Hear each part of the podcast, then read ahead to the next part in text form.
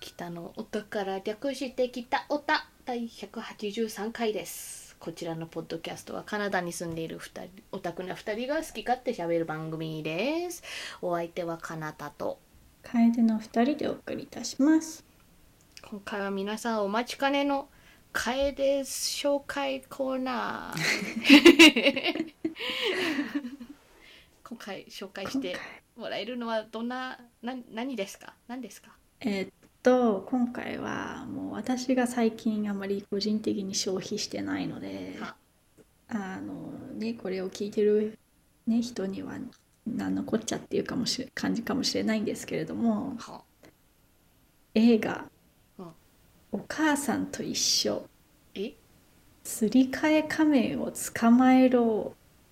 を紹介したいと思いますよ。お母さんと一緒って映画があるのあるんです実は。知らなかった私も知りませんでし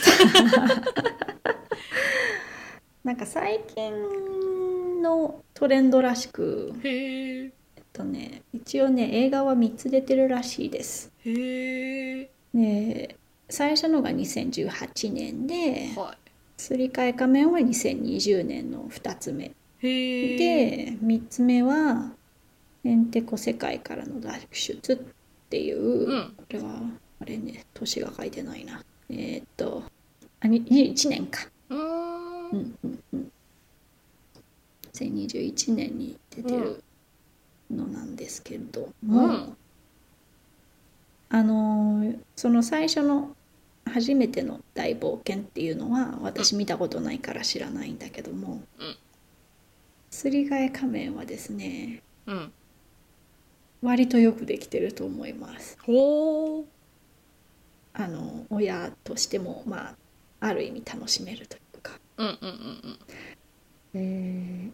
ーまあお母さんと一緒なんで、うん歌のお兄さんとうんうん歌のお姉さんと体操のお兄さんと体操のお姉さんうんが、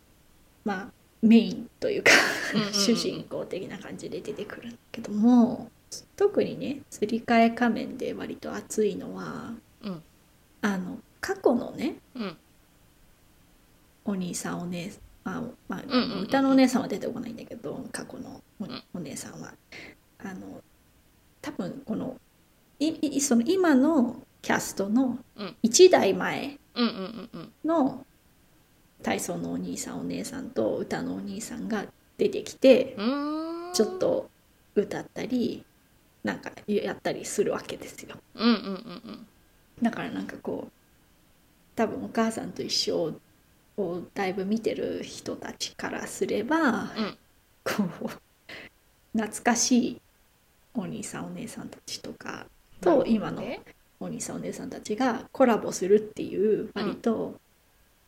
なんだろう胸圧的なうんうんうんうん懐かしい的な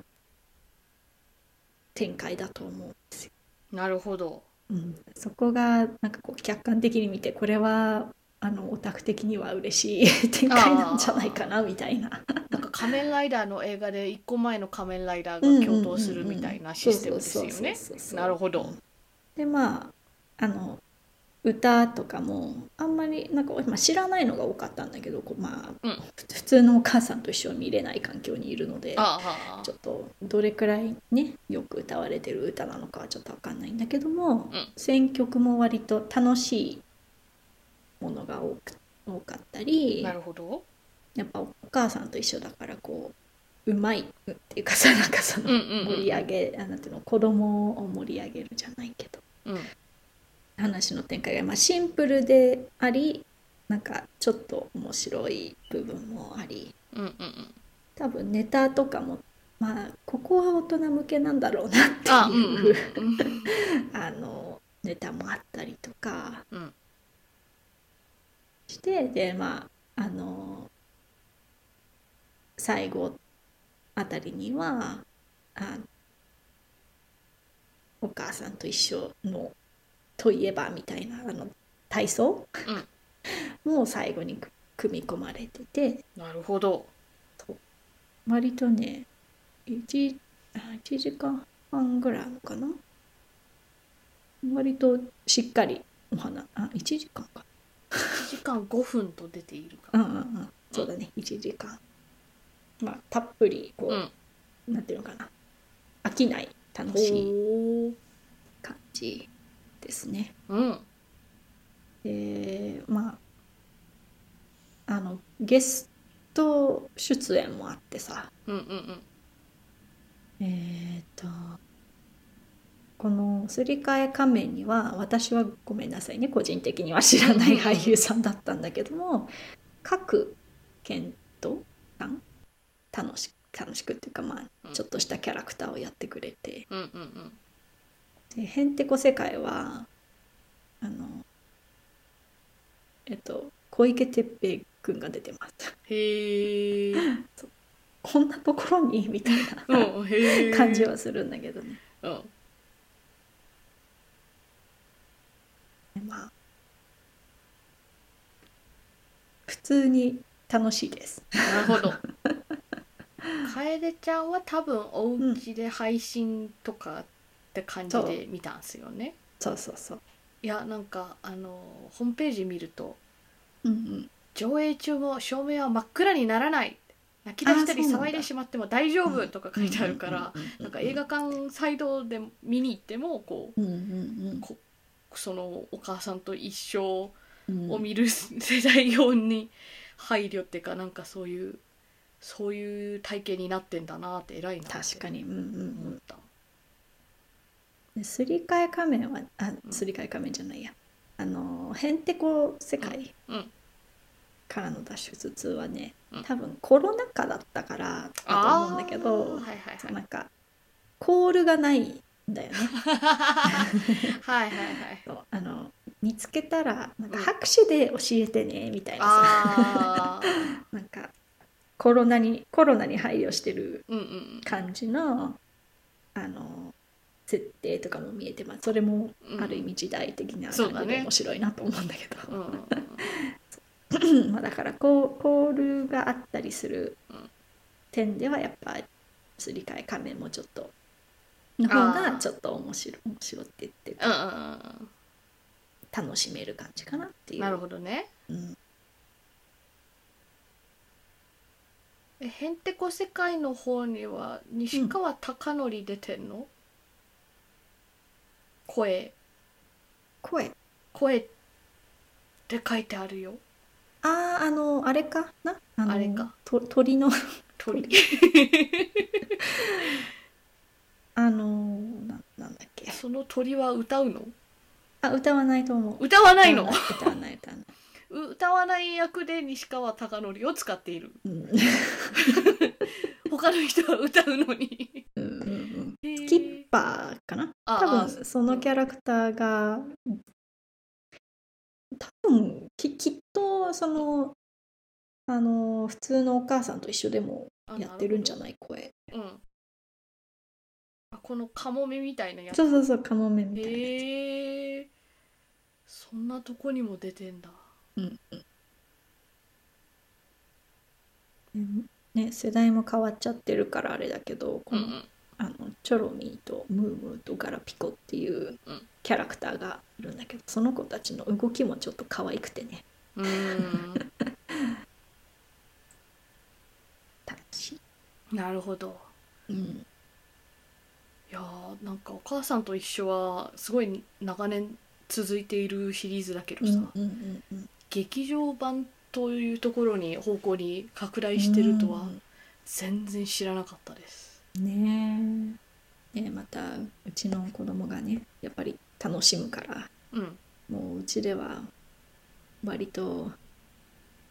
毎日ついてる日もあったし 時期もあったし すごいそう今もたまにねつけてって言われるから見ああてるんですけど大人気そうじゃあ一緒に動いたりしてる踊ったりあそう一緒に踊踊踊踊ろうって言うからうんうんやってます、おおー特にあの「からだんだん」ってい体うんだあの体操のはあはいはいはやつとかも、いへえ、うん 動きもマスターした明日した おーすごい割と複雑へーな動きするから面白いっていうかへー今こ高度だなって思あそこら辺は一緒にやってる大人もう。あの、うんうんうんうん運動になるようになるなる なる配慮されてるしばらくこれちあのこれが私の今日の運動だと思いながらやってたいいじゃんじゃあこれからも新しいの出るといいですね、ねえ2022は出てないみたいだからうん、でももしかして数年に1回とかかもしれないしね、うん毎年ではなくかもしれないねうんうんへえというわけで皆さんもうんぜひお子さんがいたら特にだよね多う分、んうんそうだねあと、まあ、普通になんか興味があ ればなんか今のキャラクターとか、うんうん歴代のお兄さんお姉さんに興味がある方そうそうそう、ぜひお母さんと一緒映画版3つあるんでうん楓ちゃんのおすすめコーナーでしたうん、というわけで私が紹介するのはですねどんな作品ですかはいえー、親分には子分がいないとな なあ子分がいるからこその親分であって、うんという映画作品なんですけれどもこれ前回のね、アニメーション当たり年なんじゃねって言ってた時に挙げてた一つなんですけれども、うんうんネットフリーで確か6月に配信開始してた「ネモーナ」って「ニモナ」多分うんうんうん日本語の題だと、っていうアニメーション作品がありましてうんなのでこちらの映画のネタバレを食らいたくない方は今すぐネットフリーにあの課金してうん見てもろう て。んうんうんというわけでこちらですね、うんえーっとちょっと待ってね2015年に出版されているうんグラフィックノベル、まあえ英語版の漫画みたいなもんですよね、うんのアニメーション映画版なんですよ。うんでその出版されたの2015年だけれども元はといえばこの作者さんが、えーっと学生大学行ってた時のうんうんなんだっけあれ thesis senior うんうん thesis、うん日本語でなんて言うんだうーん最終課題みたいな卒業課題卒論修論かな、卒論かなうん、でもろ論文じゃないわけよアートスクールだから、まあそうだねうんうんうんだから卒業課題かなっていうことで、うんうんあのやってたウェブ漫画なんですようんうんうんうんタンブラーでちなみに連載してた2012から14にかけて、うんうんでそれがすごいタンブラーで受けて、うん書籍版が出てそれでその後いつかわかんないですけれどもあのーアニメーション映画のお声がかかってたんですようんうんで当初の予定では2020年に出る予定だったのああなるほどそれが今年出たってことはね2020年に出てないんですよ、なぜかというとその当時はブルースカイスタジオってところが、うんうんあのー作る予定だったんですよこちら、うんあのアイスエイジなんかで有名なはいはいあのスタジオなんですけどこちらのスタジオねなくなっちゃったんですようんね。うんうんあのーまあいろんな理由あると思うんだけれども例えばコロナのあい間とかもあったから、うんうんうんうんそれで特に打撃を受けたらしくて。うんうんそれのせいで亡くなっちゃったっていうのもあるんですけれどその後あのーななよくわかんないんだけれど確かブルースカイのだから親会社が 21st Century Fox だったからそちらがウォルト・ディズニー社に買収されて、うんうんでだからこのプロジェクトもそれと一緒についてった感じなんですよ。うんなるほでもウォルト・ディズニー社はなんか LGBTQ あまり強あいー強い色だと。 どうんうんちょっとあんまり出したくないなーっていう、あのー感じの方針なんで、うんうん難航した挙句最終的にはあのーあのーこのプロジェクトなくなったっていうのをうんうんアナプーナ・ピクチャーズっていうところが、あのーここゲームとか映画とかいろんなパブリッシングやってる会社なんですけれども、うんもうちょっとちっちゃめのねそこがなんとかかんとかよくわかんないけどこのプロジェクトを蘇生してうん出たのがこちらの、えー、と2023年6月に出た作品ネットフリー配給で出たっていうだからあの一回死んだプロジェクトが不死鳥のごとく蘇って出たっていう、うんだから結構ファンとしては待望のうん再アニメ化みたいな、あの映画作品なんですよ。うんうんもうそれだけでドラマがあるねそうそうなのうんだって元はといえばウェブコミックだからさなんかそういうでかいダークホースとかあのマーベルとか DC みたいな会社ではないじゃんうんうんこのある人が学生の卒業のために作ったオリジナルキャラクターでオリジナルストーリーでみたいな感じだから結構そういう意味じゃアンダードッグなんかうんうんダークホース的ななんか感じの作品だしその作品自体もあんまり王道っていうかメインストリームにないような感じではあるから。うんうんなんか無事ね元本当欲を言えば私はやっぱりその元の本本ってかまあタンブラーってかウェブコミック版も見てもろてネットフリーも見てもらいたいんだけれどもうんうんネットフリーアニメーション映画に収めるにはやっぱりちょっと結構変えた部分もあるからなるほどねでもこの1時間半とかに収めるにはちょっと納得のする変え方だから分かるは分かるんだけれどもそのやっぱり違いとかも楽しんでもらえたら嬉しいので、うんうんうんこの映画とセットでその元の原作もおすすめするんですけれども、うん何らかの形でついに世に出たのはめちゃ嬉しいです。うんでこのポスターなんか見ると多分なんか黒い鎧着た騎士とうんそのピンク髪ピンの感じの女の子うんが出てると思うんですけれどもうんこの2人がメインとしてみ見ていいかなって感じなるほどでもこの映画のタイトルは「ネモーナ」なんですようんってことはこれ名前なんですよねうんうんでこの名前はこの女の子の方を指してるんですよなるほどでちなみに声英語版で聞くとこのこの騎士の方はあの何回か前に紹介した「サウンド・オフ・メタル」っていうあの難聴になったドラマの映画の主人公をやってたリーズ・アーメントですし、人えっ、とこの女の子の方は多分キックアスのヒットガールっていうが一番有名なんじゃないかなと思うけれどもあの数々の結構有名な役をやっているしかも子役の頃からやっているクロエ・グレイス・モーレッツっていう女優さんなんで私あんま知らないけどこの2人割とそんな声優歴はあんま聞かないんだけれどもすごい特にクロエ・グレイス・モーレッツなんかはすごいあの声が合ってたから良かったなって思う。で紹介に「親分には子分がいないとね」っていう、うん言ったんですけれどもこのタイトルの「ニモーナ」が子分なんですよだからこの黒い方の騎士が親分だからちょっとこうなんやかんやってなあのこの世界観がねちょっと特殊でちょっと騎士っぽい見た目してはいるんだけれども、こう黒い騎士さ右が義手なの分かる右手がああ本当だだからそこはちょっとロボロボしいっていうかそういうテクノロジーもある中世ヨーロッパ感みたいななんかちぐはぐファンタジー感みたいな世界観で、でこの世界には騎士学校みたいなのがあるらしくてそうんうんそこを卒業したら女王に忠誠を誓うみたいなあの儀式があるんですよ卒業式に多分。うんで割と頑張って騎士になろうとしていたのに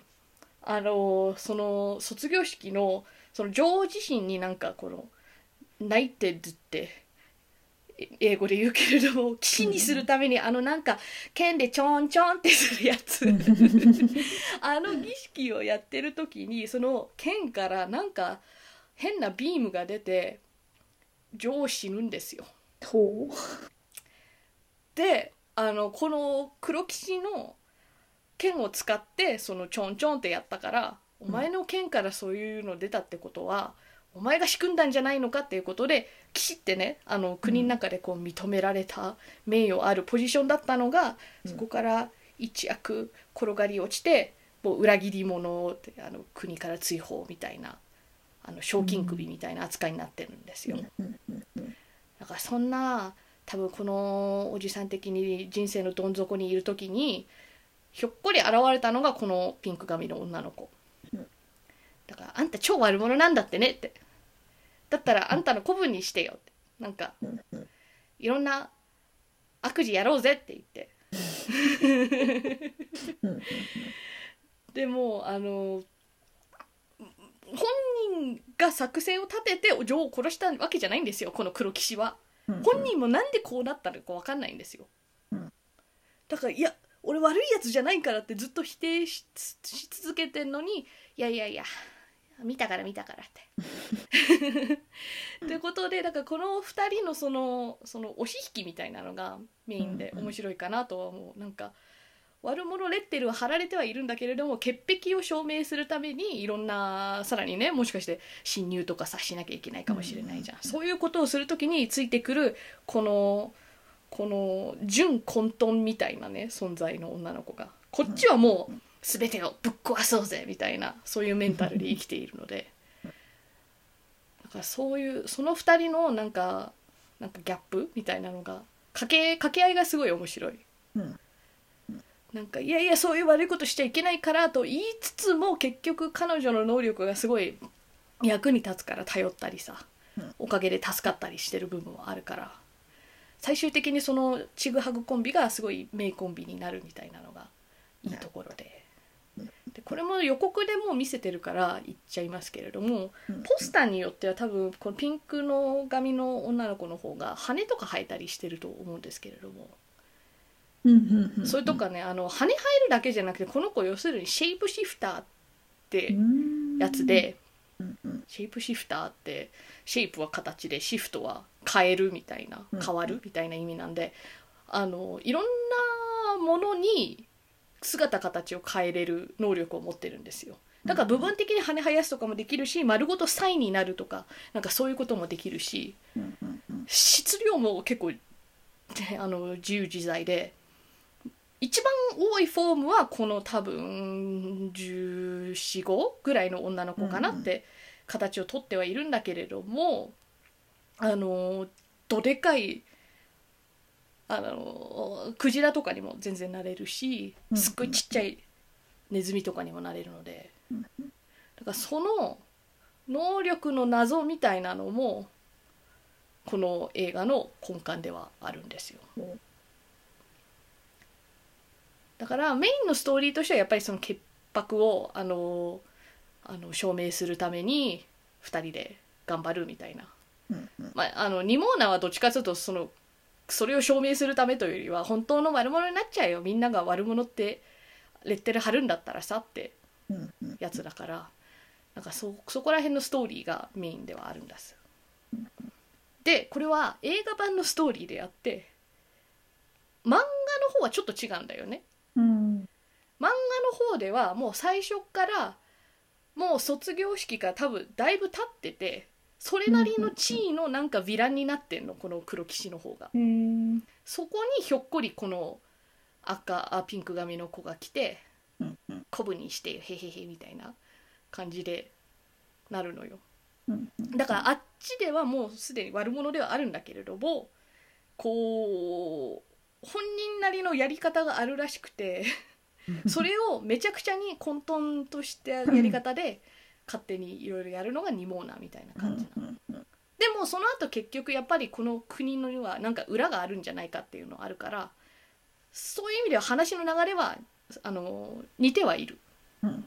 ただその映画版の方がそのこのそういえば騎士ね確か名前がね映画版とあのあれで違うんだようんあの映画版ではこの黒騎士ボールドハートなんだけれどもうんうん原作ではブラックハートだったと思う うんだからこの映画版の方がまだなんかいやいや俺はあのあの無罪だからみたいなさそういう主張をやたうんうんらボールハートがやるんだけれども原作の方ではそれそういう押し引きはないんだよねなるほどなんかもう悪者だしみたいなうんうん納得してるみたいなのがあってあともう一つそれなりに違うなって思うのがこの黒騎士についなるなんか同じ時に卒業した白い騎士がいるんですようんうんでこっち名前はねあの原作でも英語でもいあ映画でも一緒でうんアンブロージアス・ゴールデン・ロインって言うんですけどうんうんこれゴールデン・ロインってあのラストネーム姓の方、うん金の腰のふんどしみたいなやつで、なんか別にこう名前は割とそのまんまちょっとなんかあれ逆転裁判の面白な名前みたいな感じなんですけれどもこれ白騎士がいてこの白騎士がまああのその国側の割と優等生キャラみたいなさなるほどだからそういう意味では立場的にさあの対立する羽目になるみたいなうんことがね多い騎士なんですよ。うんなんかこっちがねえっ、と原作の方ではそのあの流れるような金髪なんですよウェーブのかかったロン毛みたいなの。それがなんか映画版だともうちょっと今時のなんか上は長めで横は反ってるみたいなうんうんうんイケイケメン 髪にはなっててうんうんなんかそういう見た目の違いもあるしまあ元の絵はそこまでリアルではないではあるんだけれども、うんあのーアニメーション映画の方だとちょっとアジア系っぽい顔をねしてるんだよね。うんあとあのボールドハートも多分リズ・アーメッドに合わせてなんかそういう中東系かな、うんみたいな顔をしてるっていうのもあるからだからその声をやった人に合わせてちょっと見た目も変えてるってあるんですけれども、この映画版の方だとこの声をやってるのが白吉の声をやってるのが、うんえっ、とユージーン・リー・ヤングっていう名前のアメリカン韓国系の人で、うんうんこちらですねあのー俳優じゃないんですよメインメインとしてのなんか活動が。ほこちら YouTuber の方なんですよ。うえーあの、うん私もよく見ている Try Guys っていうあーはいはいあのあーうんあのグループのアジア人の人えーが、き話に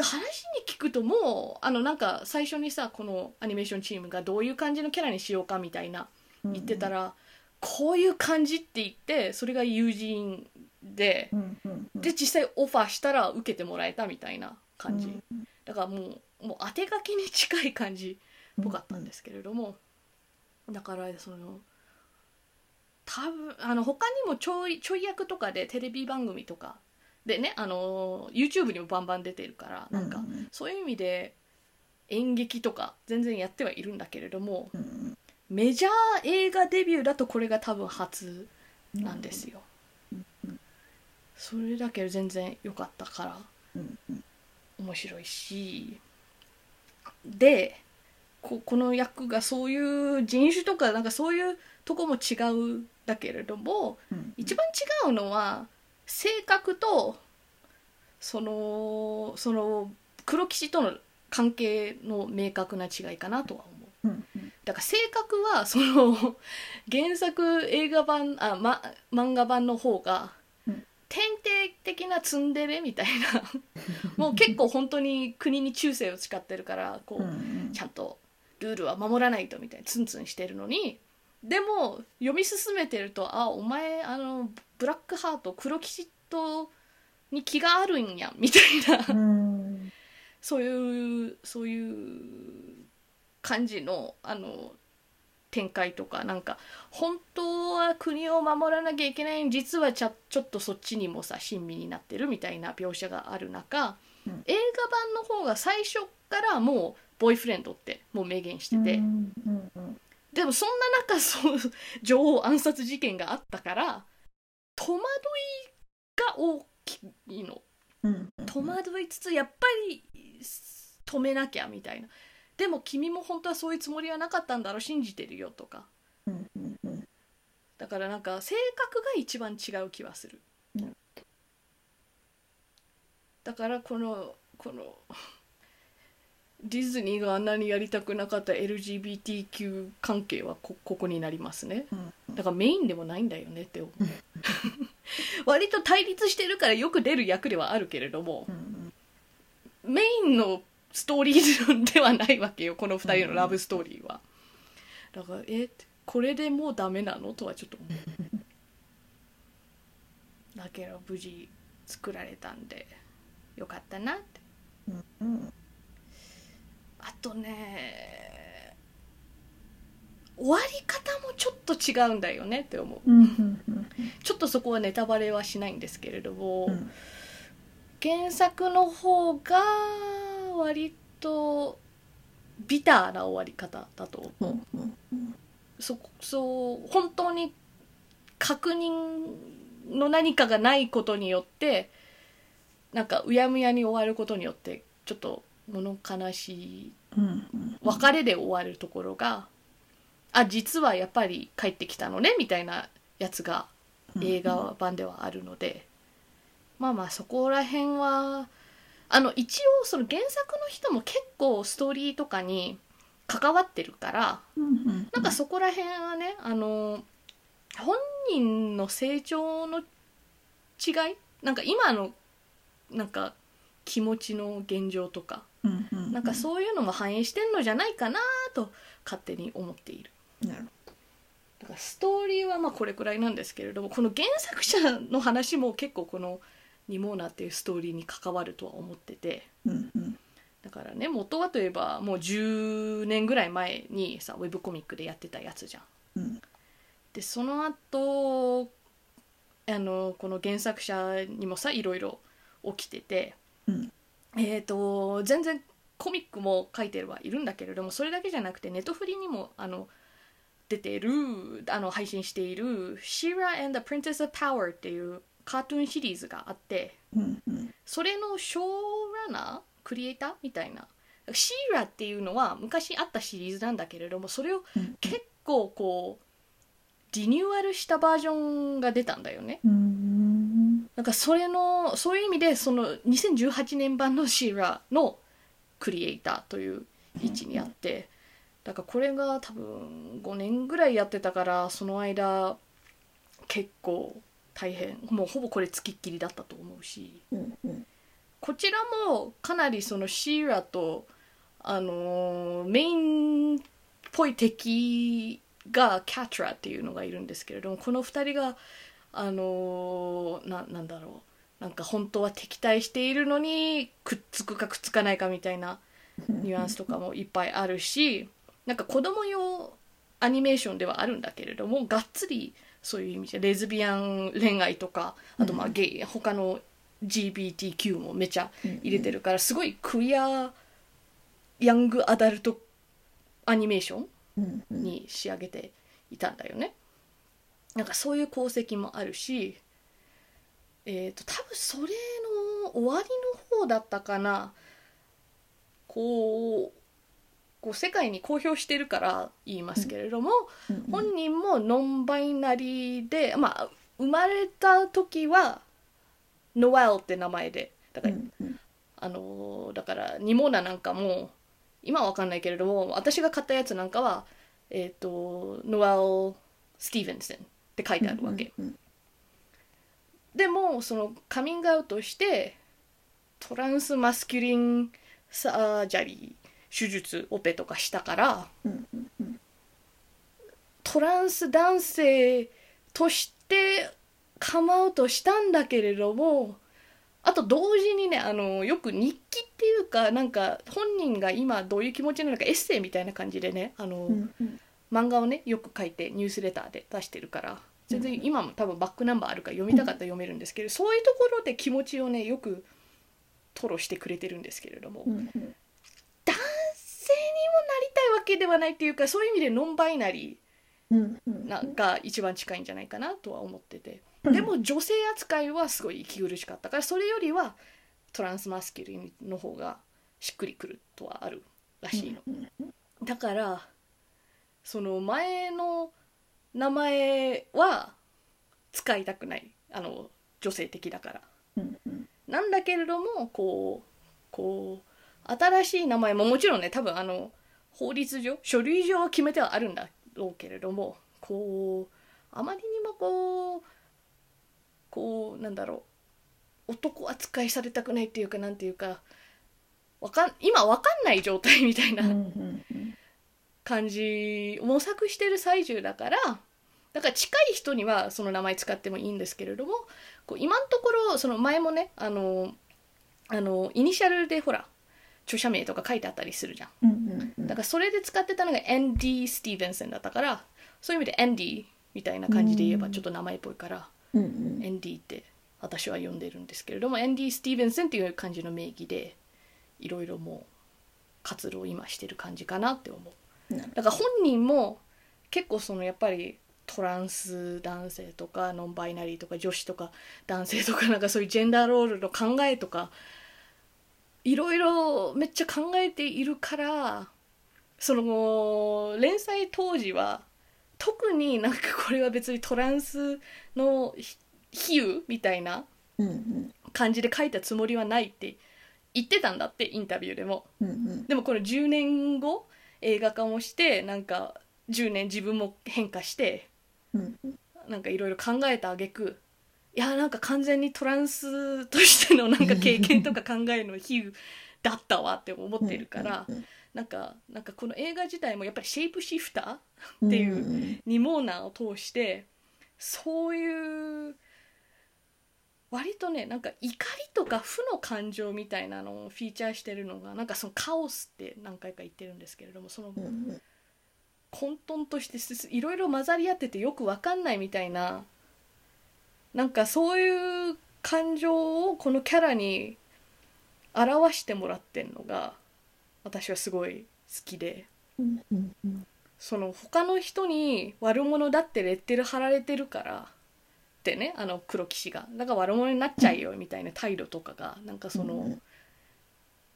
10年前と今とで変わったんだったらなんか本人的にもちょっと安らぎ得たんじゃないかなっていうのは安心するし、でもだからといってそのなんだろう他の人が悪者って言うんだからなんかそういう悪とアウトってなんだろうね 日本語でなんて言えばいいのか。うんそれを実際体現するみたいなさ、うんうんうんそっちがそういうレッテル貼るんだったらそうそうやそういうああのー存在になってやるわみたいな、うんうんなんか気持ちは非常にわかるからなんかそれをこの物語に組み込んでいるっていうのがすごい好きでうんうんうんだってなんかそういう感情とか考えは悪いことだって言われても他の人がそうやってラベルを貼ることによってそう感じてしまうんだったらなんかそれを認めるしかなくないみたいな。うんだからといってそれを本当にあの行使して人を傷つけるとかそれはまたちょっと別問題なんだけどその気持ちがあるっていうこと自体は否定しちゃいけないかなって私は思ってるので、うんなんか割と本当それがこのニモーナっていうキャラの根幹にあるのが好きなんですよね。うんうんだからなんかこの映画自体も割とそういうなんかパンク精神に通じる感じがその絵柄とかあとこのクロエ・グレイス・モーレッツのあの声とかうんうんうんあとこの動きがねすごいいいんだよねニモーナのうんうん動きがすごい読めない感じがしたりうんあとこう時々暗闇ににねなるとうんニモーナの目がなんか猫が暗闇にいる時みたいなさちょっとガラスっぽいっていうかなんか反射するああいう感じ、うんうん人にはない感じとか出てだからそういうところでこの人の形をしてるのに人じゃない感みたいなちょっと不気味さみたいなのが出ててすごい面白いしあのやっぱ原作もすごい好きなんだけれども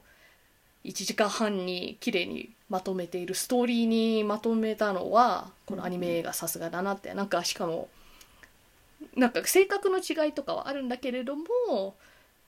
ススピリットっていうか精神なんか、うんうんうんあのちゃんとその原作から受け継いでそういうところは変えてないから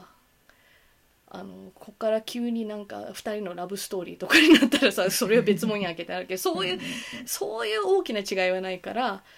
あーなんかやっぱネットフリーにあるアニメ映画って結構見やすいと思うじゃん。だからなんかそういう人に見てもらえるところにアクセスしやすいところにニモーナが来たのはめっちゃ嬉しいなっていうことなんで、うんうんあの劇場公開してないネットフリー配信アニメ映画だからなんかって理由でこう見ないとかはしないでもらいたいちゃんとすごいいいアニメーション映画なんでアニメーション映画ってだけじゃなくてすごいいい映画なんでうん物語があのぜひネットフリーに加入している方はニモナニモナニモナを見てもらえればうん嬉しいですそしてディズニーに見せてやるんです 世の中の人はそんぐらいの LGBTQ ぐらいだと別に見ない理由にはならんのだぞっていううんむしろ批評とかさレビューとかを見るとなんかそんだけメインにやってしかもそれがある意味テーマじゃメインテーマじゃないっていうかさ、うんうんうんトランスの比喩だとは言ってるんだけれどそうじゃなくて普通になんかあのあのーファンタジーなんか動物にもなれちゃう女の子物語なのでうんうんうんそそれだけれどもがっつりそういう要素もあるみたいな普通にあるみたいなもうそういう段階にも入ってるんだなとは思うメディアとして。うん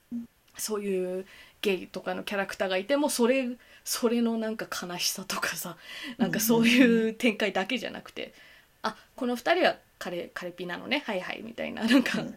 他の作品にはあはいこの2人は夫婦なのねみたいなぐらいの自然さでそういう要素がもう普通に取り込まれてるしかも子供向けメディアでもうん取り込まれてる段階には入ったんだなって感じはするからそこら辺はもう戻んないかなとは思うなんかそうだね前の時代には。うんうんうんうんなんでそれは普通に良かったなって思う。うんというわけでどうですかこちらの古文親文ペア興味はやっうん見てみたいです。た丸二重丸、うん、そうだな。二重丸。うん、かな。うん。二重丸うん、丸。プラス、丸。丸プラスプラスみたい丸プラスプラス了解しました。な。丸な、なぜ、なぜ、なぜかっていうと。あの。漫画も。よ、読む、読みたいっていうのもああーはっいはいて。はいでも、そうすると、ちょっと。あなるほの、ど。摂取量がうんうんうん増えうんうんるから、なんかどっちが先なのがいいかとあかあなるほどなね、んかちょっとそこで迷うっていう部分で二重丸になるほど出ない。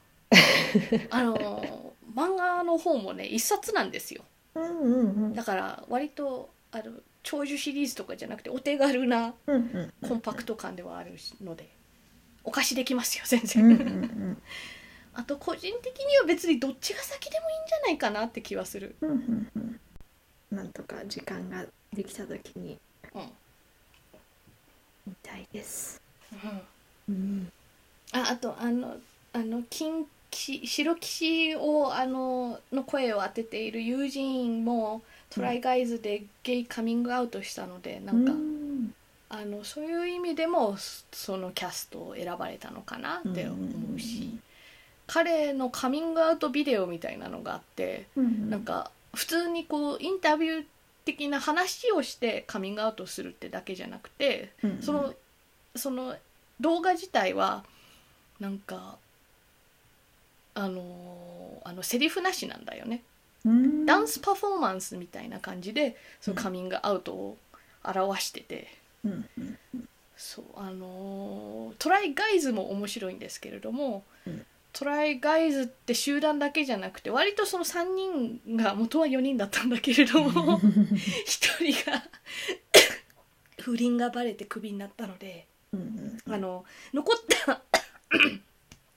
残った3人も割となんかまあ仲良いは仲いいんだけれどもそれとは別でなんかそれぞれ好きな趣味みたいなの方向性うんとうんうかんパフォーマーとしての方向性も違うからなんかみんなで一緒にやるプロジェクトもあるけれどもここでやるソロプロジェクトみたいなのを結構応援してくれる集団なんうんうんうでんそういう意味でその彼の個人プロジェクトもすごい面白いので。うんうんトライガイズです英語なんだけれども字幕とかつけてる人いるかもしれないからよかったらそちらもぜひうんチェックしてあげてくださいはいというわけで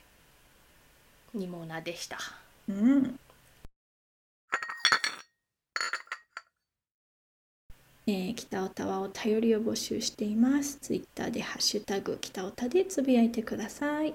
ではお相手は楓と。かなたでしたそれではまた次回さようなら私の気のせいかもしれないんだけどうん。今年蚊少ないそう。